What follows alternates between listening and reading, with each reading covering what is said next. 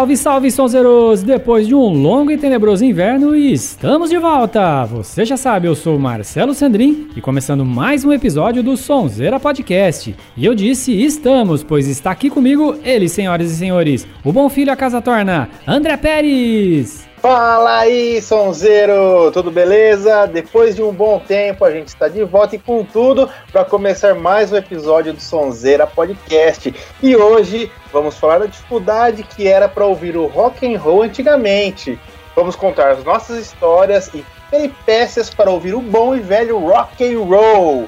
Vai ser um papo de velho e bem divertido. Mas claro, depois dos nossos recadalhos.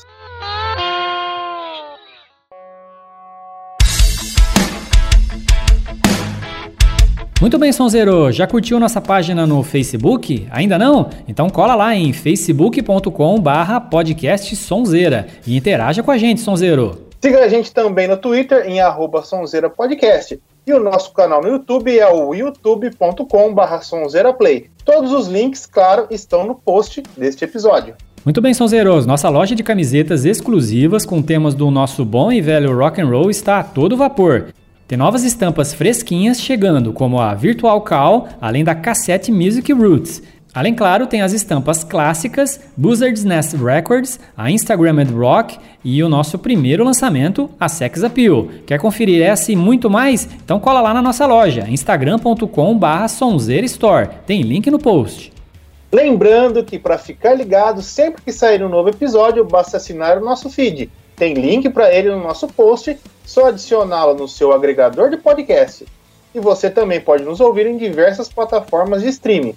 Estamos no Deezer, Apple Podcast, Google Podcast, entre muitos outros. A lista completa você encontra no nosso post. Todos os nossos episódios estão lá, prontinhos para você e o mais importante, tudo grátis.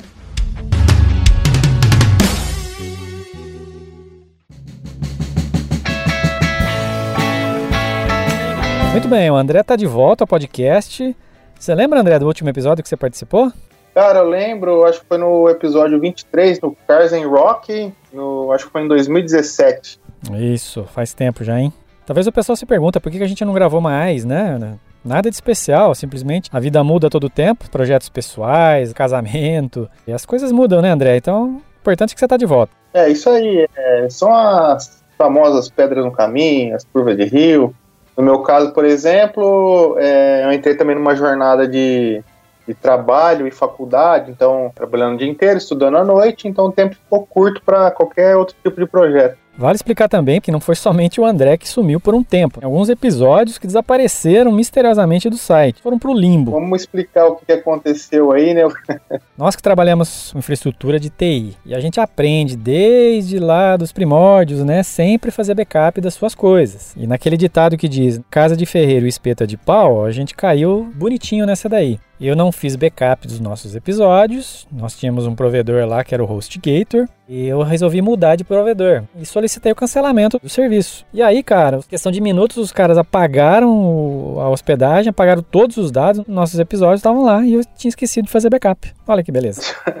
Alguns episódios eu consegui regravar novamente, outros estão no limbo. Dessa vez nós vamos fazer os backups de acordo e não vamos mais perder nenhum episódio. Pelo amor de Deus. Vamos fazer o trampo direito.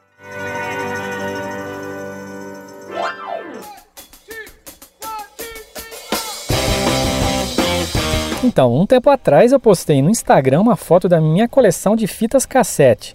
Eu tava fuçando aqui nas minhas coisas e achei, e pensei na hora, cara, essa nova geração não tem ideia de como era difícil ouvir música antigamente, especialmente lá no começo dos anos 80. É isso mesmo, é. hoje é tão fácil encontrar o conteúdo musical, ouvir sua banda favorita, e mais importante, descobrir novos artistas, ter novas experiências musicais. Basta uma conexão com a internet e tudo estará disponível na sua mão.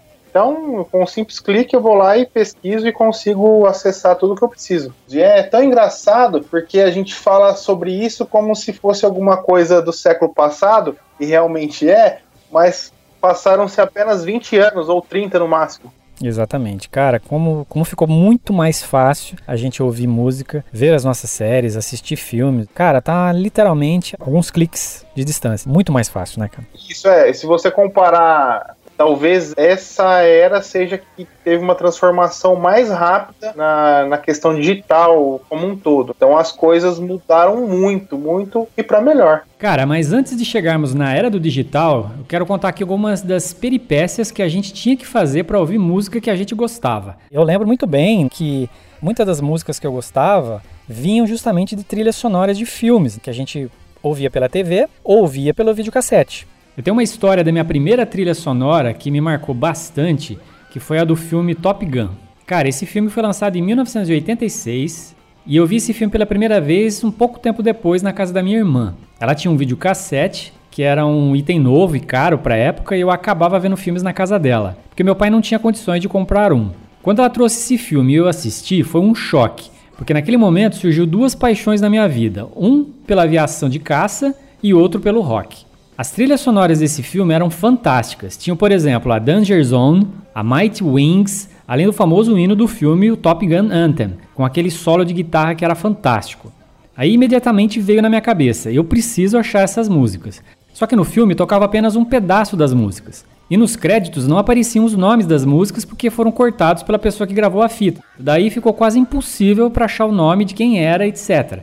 E era isso a todo momento, com outros filmes também. Você escutava e ficava sem saber de quem era a música, onde conseguir e tal. Cara, era muito frustrante. Para contornar isso, eu alugava esse filme várias vezes durante a semana para escutar na casa dela as músicas, porque não tocava nas rádios. Não tinha trilha sonora do filme em vinil, ou se tinha era muito caro o disco e eu não tinha acesso a eles.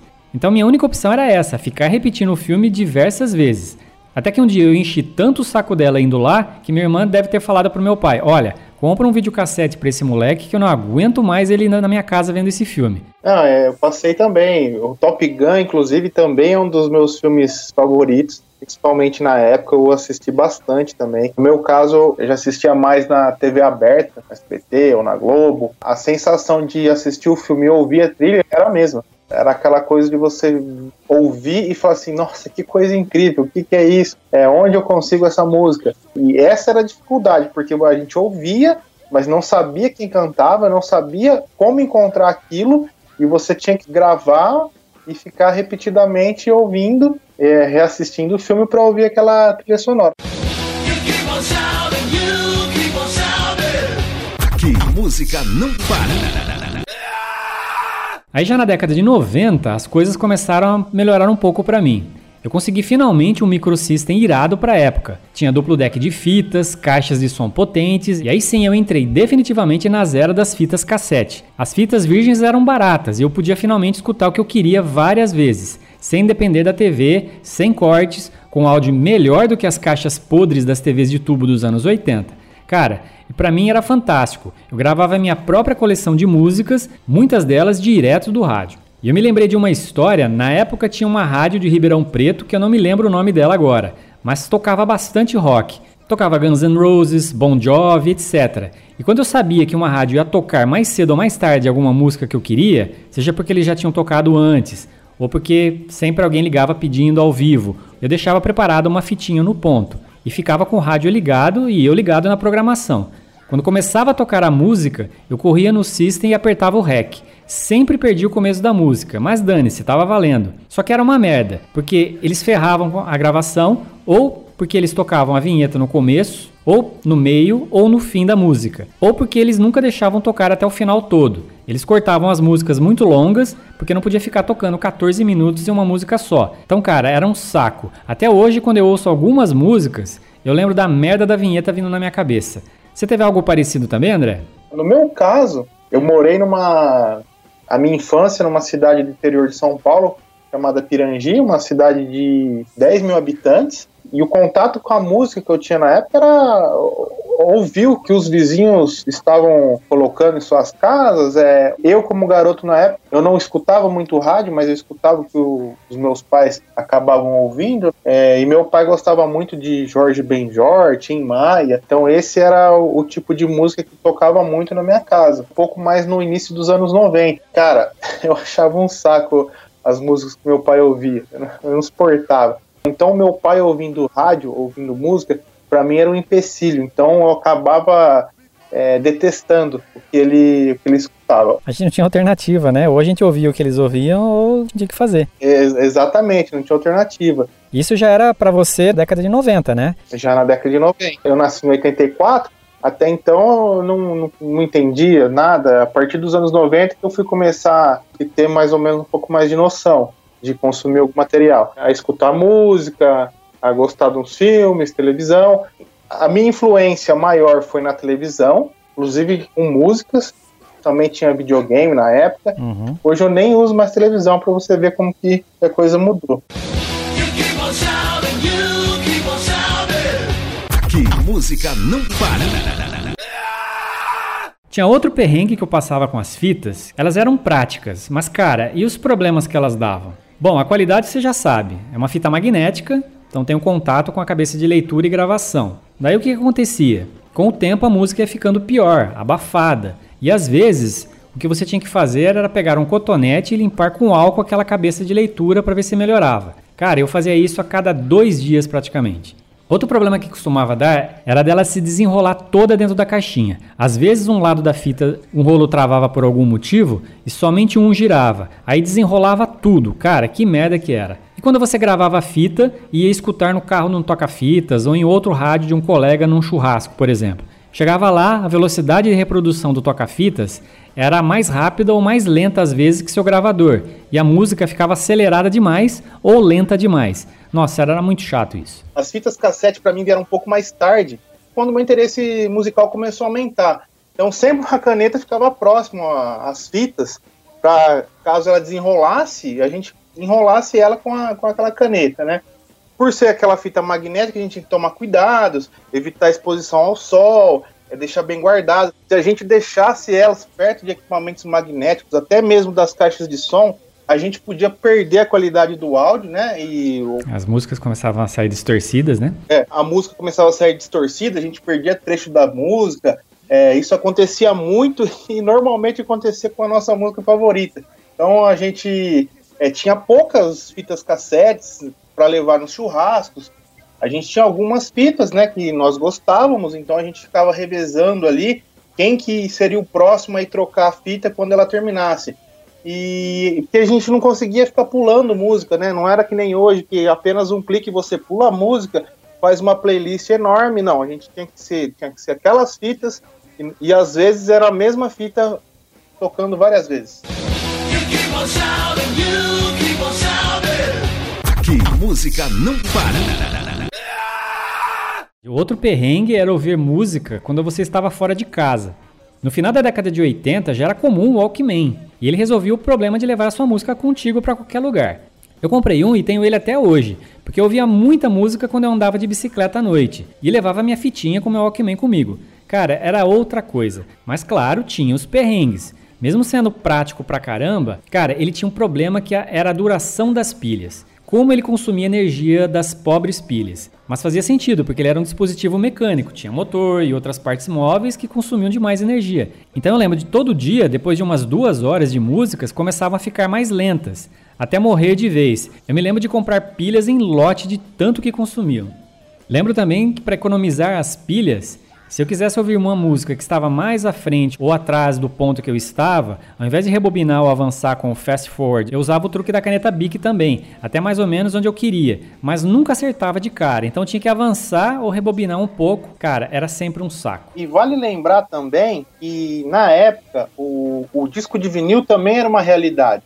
As fitas cassetes elas tinham uma grande vantagem em relação aos discos, elas ocupavam um espaço menor para armazenar, é, sem contar que podíamos ouvir ela em movimentos, como no Walkman. No carro também era possível ouvir com os, com os tocadores de, de fitas, né? Mas para o disco de vinil isso era impossível. Então você tinha que ser extremamente cuidadoso é, para não danificar o vinil. Então era difícil de você também ficar levando para lá e para cá como é hoje. Então, por mais que você tivesse uma co coleção considerável na sua casa, é, não dava para sair a qualquer momento levando para qualquer lugar. Então, se a gente ia sair com um Walkman, a gente escolhia um, uma fita ou no máximo duas para ficar carregando uma dentro do aparelho e a outra dentro do bolso. Né? Então, a fita ali continha uma hora de áudio que dava cerca de 10 ou 20 músicas. Então, a gente ficava tocando um lado, e virava para ficar ouvindo o outro, toca um lado, vira para ouvir o outro, e às vezes, quando a gente dava uma parada, pegava aquela fita que estava no bolso. Aqui, música não para. Quando começou a popularizar o CD no Brasil, no começo dos anos 90, ele resolveu alguns dos problemas das fitas, como por exemplo a qualidade do áudio, a aleatoriedade das músicas, e resolveu também o problema da durabilidade e do desgaste das fitas. Realmente melhorou bastante para ouvir música com ele, mas para mim ainda tinha alguns problemas. Ele era caro, mais até que alguns discos de vinil, tinha pouca disponibilidade nas lojas e nem todo mundo tinha um leitor de CD em casa. Mas o meu maior problema com ele era que ele era uma mídia de somente leitura, então não dava para substituir as fitas por enquanto. Então, para mim, limitava bastante a minha experiência com música. Até mesmo o Discman, que virou uma febre, nesse eu não embarquei não. Para mim era mais do mesmo. Ele tinha um dispositivo mecânico, tinha um motor que fazia girar o CD e o consumo de energia era alto como o do Walkman, além de ser bem mais caro que o próprio Walkman. Bem, já no meu caso eu obtive um Discman, né? Que não era bem meu, né? Era da minha irmã, minha irmã ganhou de presente e de vez em quando eu pegava ali emprestado com o Discman a gente tinha a vantagem de avançar ou voltar as músicas com clique. É, ou colocar ele em modo random ou repeat, a música ficava tocando aleatoriamente, o que de certa forma era um diferencial com as fitas cassete. Porém, as primeiras versões de Discman elas não tinham estabilizadores e sua memória buffer era pequena. Ou seja, você não poderia fazer movimentos bruscos com o aparelho. Então, se você balançasse ou se o carro passasse em algum buraco, ou se você andasse de bicicleta com ele, ele cortava a música, ele travava, e eu acho que o consumo de pilha também era maior do que um Walkman. Aqui, música não para. Já um pouco mais tarde, lá em 94, quando eu entrei para a faculdade, eu comprei meu primeiro computador. Eu consegui na época com o kit multimídia instalado. Para quem não lembra, os computadores eram vendidos, na sua imensa maioria, sem placa de som, sem caixas de som e sem leitor de CD. Se você quisesse jogar, ouvir uma música, tinha que instalar o kit multimídia, que era vendido separadamente, muitas das vezes quase pelo preço de um outro computador. Mas a sua experiência era outra, som estéreo, jogos com áudio muito melhores. Então isso fez uma imensa diferença para mim, pois passei a usar o computador como fonte de entretenimento de áudio. Eu passei a ouvir mais CDs e lembro que comecei a personalizar alguns deles. Eu não tinha gravador de CD ainda no micro, mas eu tinha um amigo que tinha e eu pedia para ele fazer umas coletâneas para mim. Assim eu comecei a ouvir e aposentar a minha coleção de fitas. Pouco tempo depois, eu acabei comprando meu primeiro gravador de CD. Aí sim a coisa mudou. Eu usava um software chamado Nero e nele eu fazia meus discos de áudio em CD. Mas tinha um problema: ele gravava em formato de áudio CD e cabia no máximo, acho que 74 minutos de música, se não me engano. Então cabia em média de 12 a 15 músicas nele. Então você já viu, né? Comecei a empilhar CDs em casa e ficou difícil de organizar a bagunça. O meu primeiro computador também foi nessa época, mais precisamente ali entre 96 e 97. É, o meu primeiro gravador de CD, ele chegou alguns anos depois. Eu lembro que nessa época muita gente ganhou grana vendendo CDs gravados. Eu lembro como se fosse hoje, aquela inovação. Então eu ficava admirado com aquilo, queria entender como é que funcionava, é, como que era possível gravar uma música em CD e como a minha irmã possuía aquele Discman, que eu já citei, o primeiro CD gravado que entrou na nossa casa foi um, um CD comprado para ela. E eu me lembro até hoje também. Foi o Backstreet Boys em 1997 no valor de 15 reais. Enquanto na época uma mídia original girava em torno de 60 reais. E eu tenho que admitir que nessa época eu ouvi Backstreet Boys no Discman também. Quem nunca? É.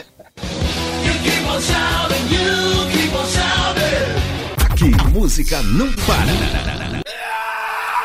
Eu lembro que minha mãe comprou em 1996 um tremendo de um System 4 em 1 para mim. Tinha um vinil, duplo deck de fitas, rádio e um CD Exchanger de 5 gavetas. Tinha umas caixas enormes e o som era animal. Eu lembro que quase toda sexta eu fazia um churrasco em casa com meus colegas de faculdade. E lembro que esse CD Exchanger revolucionou o entretenimento lá do, do churrasco. A gente podia pré-programar uma lista de músicas para ele tocar. Tipo, tocava uma de um CD, depois pulava para outro, depois voltava no primeiro.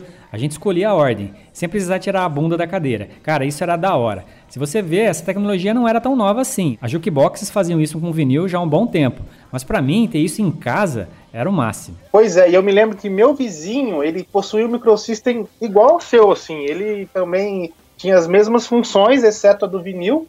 Então a gente se reunia na casa dele ou a gente ia para a calçada da casa dele para ficar ouvindo música. Então, nessa época, morando em cidade pequena, a gente não tinha muito acesso a artistas musicais. Eram aquelas músicas mais regionais ou as músicas que tocavam no rádio. Então, foi a primeira vez que eu ouvi um disco do Iron Maiden, né? Então, foi na casa desse vizinho. E foi engraçado porque ele também recebeu esse CD de um outro vizinho. Então, o cara chegou lá e, e trouxe o CD e falou assim: Olha aqui, eu tenho um disco da hora aqui, dá uma. ouve esse som quando eu ouvi aquilo pela primeira vez, eu fiquei meio sem entender, porque era aquela coisa que era, era barulhento, mas ao mesmo tempo eu tava gostando. Era, tinha muito disso. A gente acabava sendo introduzido para uma, uma banda, um artista, por indicação de outra pessoa, né? De outro colega tal. Eu lembro que tinha um amigo que estudava comigo e ele chegava toda hora com uma fitinha nova, um CD novo de, um, de uma banda que eu nunca tinha ouvido falar. Numa dessas fitas que ele, ele me apresentou o ACDC, que é hoje uma das bandas que eu mais adoro. E eu lembro que na época eu não gostei muito. Quando eu vi a primeira vez, eu falei, cara, não, não gostei disso daí não e a gente não tinha muita opção, eu ia, eu ia, na casa dele, ele ficava colocando sempre as mesmas porque ele gostava, então acho que acabou entrando no meu cérebro por, por osmose. Por osmose. É, assim, nessa época especificamente, o que eu conhecia de música era o que? Era música sertaneja, que era muito forte na época, e normalmente as músicas que tocavam na rádio eram as músicas sertanejas também, e até mesmo o rock que tocavam, tocavam em rádios eram aqueles rocks mais comerciais, mais melódicos, uhum.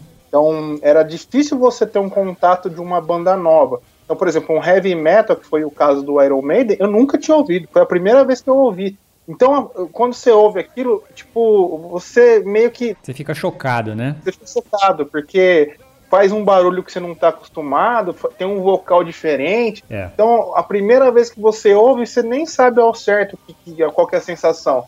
Se você gostou mesmo ou não gostou, não sei se eu quero ouvir de novo ou não, mas aí, como você falou, aí você, aí você acaba ouvindo uma segunda vez. Você acha legal, né? Você começa a ouvir a mesma música e de repente, quando você vê, você tá envolvido também. Aí você acaba, acaba gostando. Você sabe o que, que acontecia? A gente acabava se aproximando de pessoas na escola, por exemplo, né? Porque a gente era adolescente, que a gente sabia que tinha algum gosto musical parecido com o que, que você tinha não era? Sim. Então, por exemplo, eu sabia que tinha um colega lá que ele ouvia rock and roll, então eu falei, cara, eu vou conversar com ele. Ele tem coisas legais lá que ele tem acesso e eu não tenho. Então eu, eu lembro de ter feito amizade com bastante pessoas, assim, para saber que tinha alguma música nova, alguma coisa nova para apresentar pra gente, né? É, esse meu vizinho, que, é, que, era o vizinho de reuniões aí pra gente ouvir as músicas, é, ele gostava muito das programações da Jovem Pan na época. Então, nessa, nessa época eu cresci ouvindo muita Jovem Pan e músicas eletrônicas, músicas dance. Então era difícil a gente sair um pouco daquele nicho, até porque a gente, eu não conhecia muito. Uhum.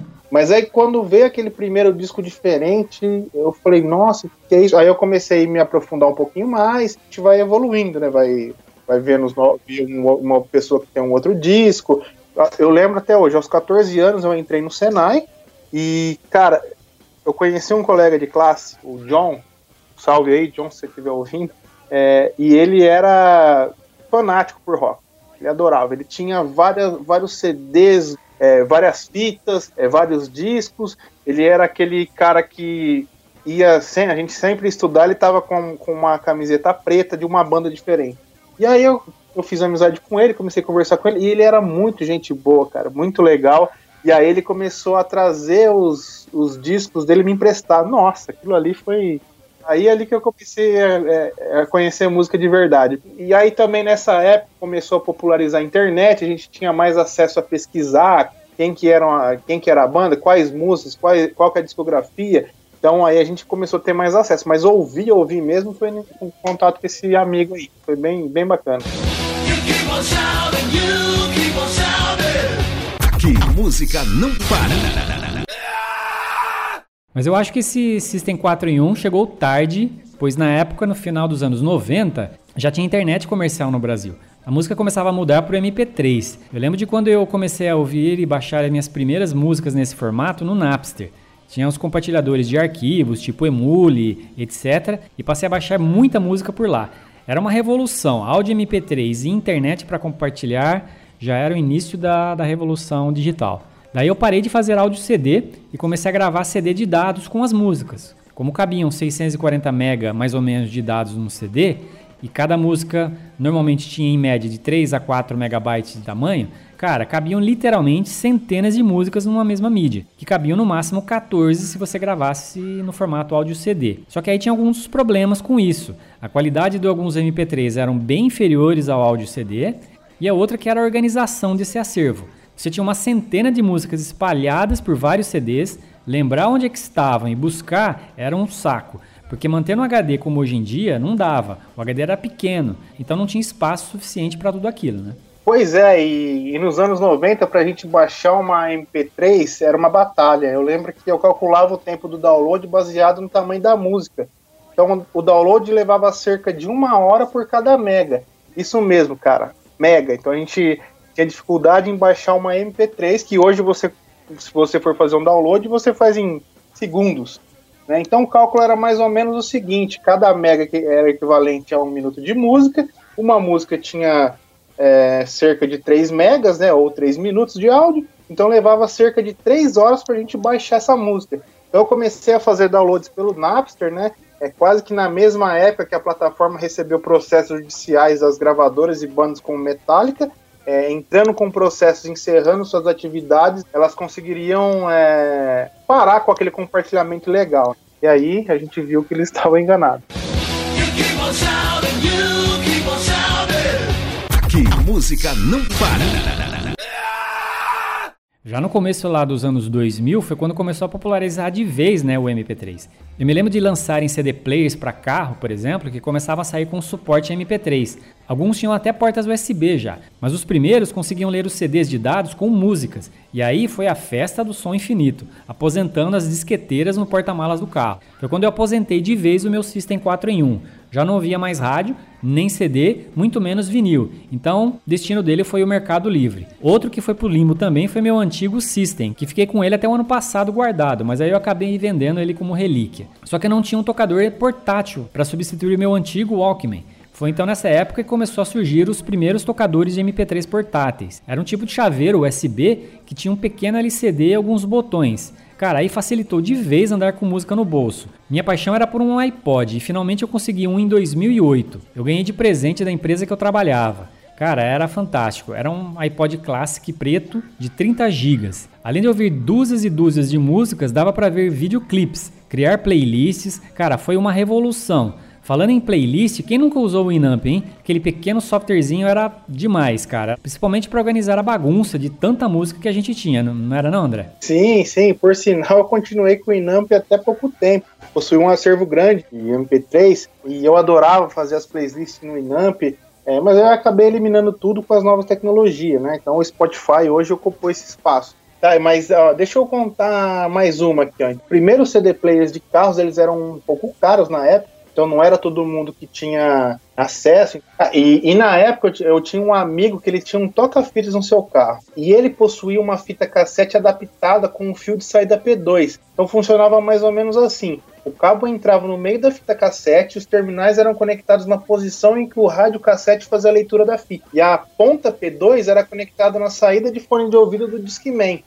É, então a gente saía e é, nós parávamos em algum posto para beber, para ouvir uma música, e o, com um tocador de CD, que era o Discman, conectado ao, ao rádio toca-fita. Eu não sei se você já chegou a ver algo parecido. Sim, eu, eu lembro dessa, dessa adaptação que tinha para vender. Na época, meu amigo tinha essa fita e ele, o Discman dele tinha quebrado, então a gente levava o Discman da minha irmã pra gente ficar ouvindo música. E a, aí depois, né, com o passar dos anos, eu acabei é, comprando um CD player para instalar no carro da minha mãe.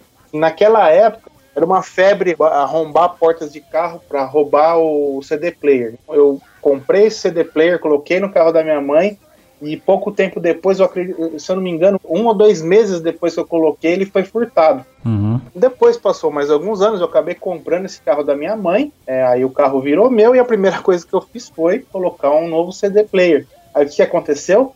Novamente a porta foi arrombada e ele foi furtado pela segunda vez. É, passou mais algum tempo, eu não contente, ficar andando com o carro sem, sem CD player, eu instalei um novo player, né, uma terceira vez, e aí já um pouco mais moderno, ele já reproduzia MP3, né? Só que aí para evitar que eu perdesse esse rádio mais uma vez, o que, que eu fiz?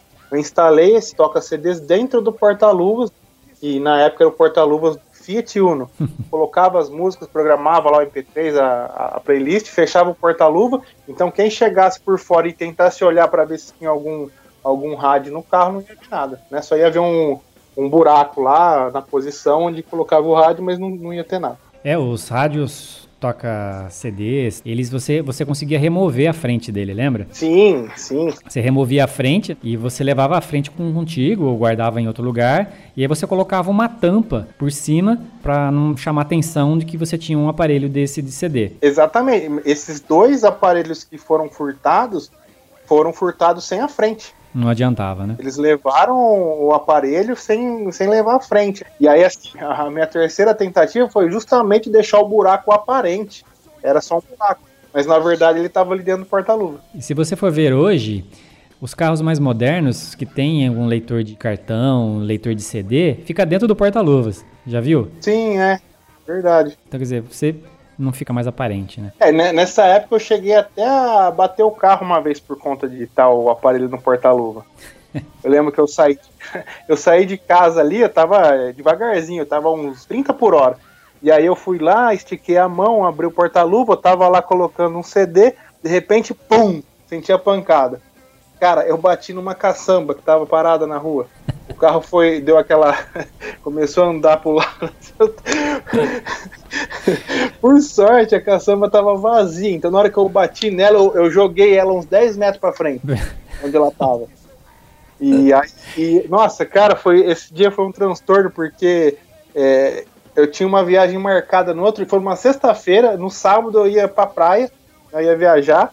E aí eu bati, estourou o, o, o farol do carro. Nossa. E aí eu saí correndo atrás de uma, de uma oficina para trocar o, o, farol do carro. Por sorte é Uno, né? Você achava peça em todo lugar. Uhum. Mas aí eu fui lá, corri, troquei. Aí eu tive que ir numa funilaria, porque o, o capu não tava fechando mais depois que trocou o farol. Nossa. Eu falei pro cara, cara, só dá uma desamassada só para fechar e aí depois eu arrumo. E aí foi o que aconteceu. Ele só desamassou ali, fechou. Aí no outro dia eu viajei, o carro meio amassado, foi, que foi por conta do, do rádio tá no porta-luva. Aqui, música não para. Cara, eu, eu olhando para trás e vendo tudo que a gente fez para ouvir música, tudo que a gente passou para ouvir música, vendo hoje a facilidade que é para a gente ouvir as, as, músicas hoje em dia. A gente afirma né, que essa geração não tem ideia de como era ouvir música antigamente. Eu vou admitir que gente, eu sinto um pouco de falta dessa época, que era muito legal ir na casa dos amigos para gravar fitinhas, ouvir discos, ou ir até mesmo numa loja, né, para garimpar um LP. Hoje em dia é tão fácil que fica até chato, né? É verdade. Ao mesmo tempo que você tem essa facilidade de tudo estar tá na palma da mão, é, a gente também perde um pouco essa interação que a gente tinha de conversar com o vendedor, tentar descobrir um disco novo, arriscar comprar sem saber se a gente ia gostar ou não daquele som, é, de conhecer o amigo do amigo que tinha aquela fita que você gostava e negociar com ele para tentar fazer uma cópia, pegar a fita emprestada. Então a gente fazia aquela troca ali de, de empréstimo, né? Às vezes a gente não conseguia de volta, né? Isso é verdade.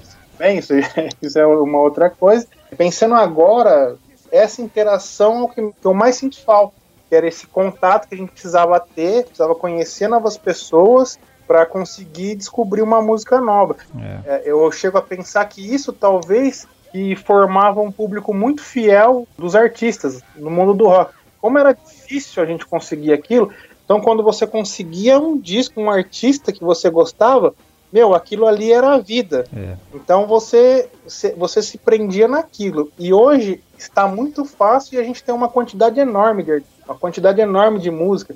Cada dia um artista novo, então às vezes a gente acaba até se perdendo um pouco, a gente não sabe o que gosta realmente. Você ouve uma música de um artista aqui, o cara acabou de lançar a música, mas daqui a dois meses já está obsoleta aquela música. É. Então a gente tinha essa fidelidade antigamente também ficou muito impessoal hoje em dia, né? Isso. Acabou o esforço que você fazia sobre humano até para ouvir um artista. Cara, você correr atrás de fita, Você ficava horas perdendo tempo lá gravando de uma fita para outra. Então, o esforço que você fazia, cara, aquilo te dava um prazer, né, de, de fazer aquilo.